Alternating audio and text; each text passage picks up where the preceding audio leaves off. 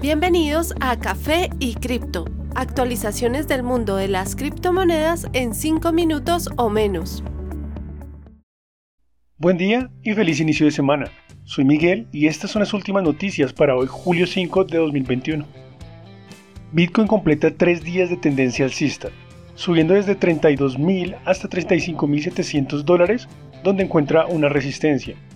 Mientras la moneda sea capaz de conservar su soporte a 35.000, se hace posible un nuevo impulso a los 38 mil y hasta 40 mil dólares. Ether empieza a mostrar fuerza, tras una subida casi constante en las últimas dos semanas, subiendo un 40%, desde 1.700 hasta 2.320 dólares, precio actual.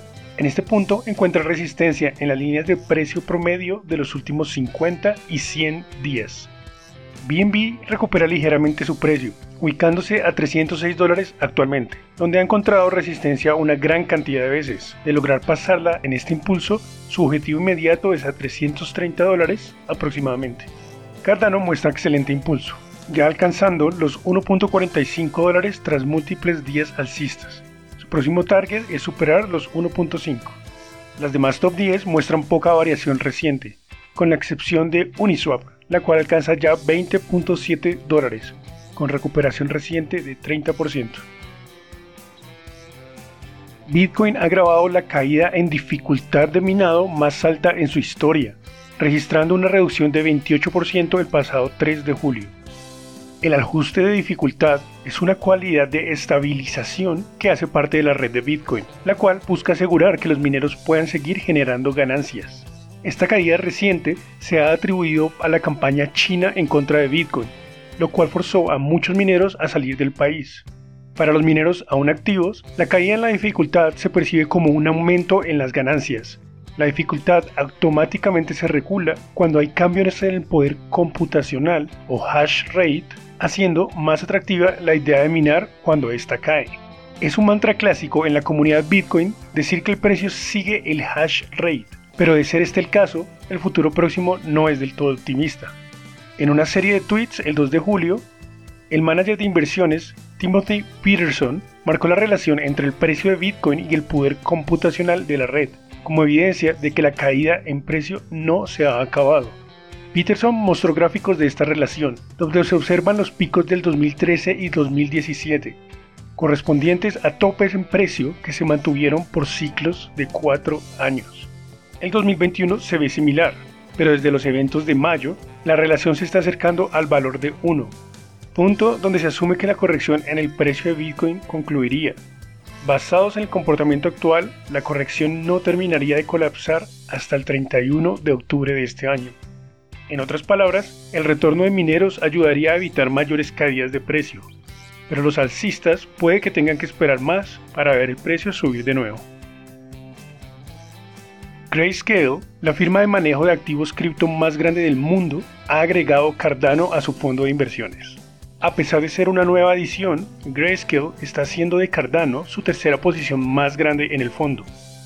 El primero de julio, el fondo consistía de 67.4 Bitcoin, 25.4 Ether y 4.26 Cardano. Aproximadamente 1% o menos está asignado a Bitcoin Cash, Litecoin y Chainlink. Hablando al respecto, el vicepresidente de finanzas en Grayscale, Edward McGee, dijo, Estamos emocionados en darle la bienvenida a Cardano a nuestro fondo de alta capitalización digital, buscando asegurarnos de que nuestro fondo diversificado pueda contener activos que colectivamente manejan el 70% de todo el mercado de activos digitales. En Grayscale estamos orgullosos de proveer a nuestros inversores acceso a monedas líderes a través de ofertas reguladas.